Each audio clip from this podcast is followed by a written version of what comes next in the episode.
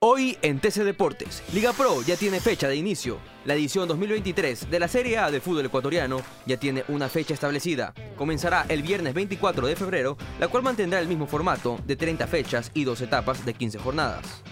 Carapaz fue presentado por el EF Education Easy Post. El carchense estrena nueva indumentaria y nuevo equipo para el comienzo de la temporada 2023. Su equipo cuenta con tres ecuatorianos, Alexander Cepeda, Jonathan Caicedo y obviamente Richard Carapaz.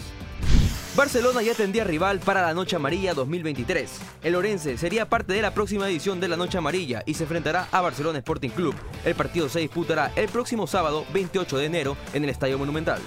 Para más información visita tctelevisión.com deportes y nuestras redes sociales arroba tcdeportes Soy Diego Vaquerizo y esto fue TC Deportes.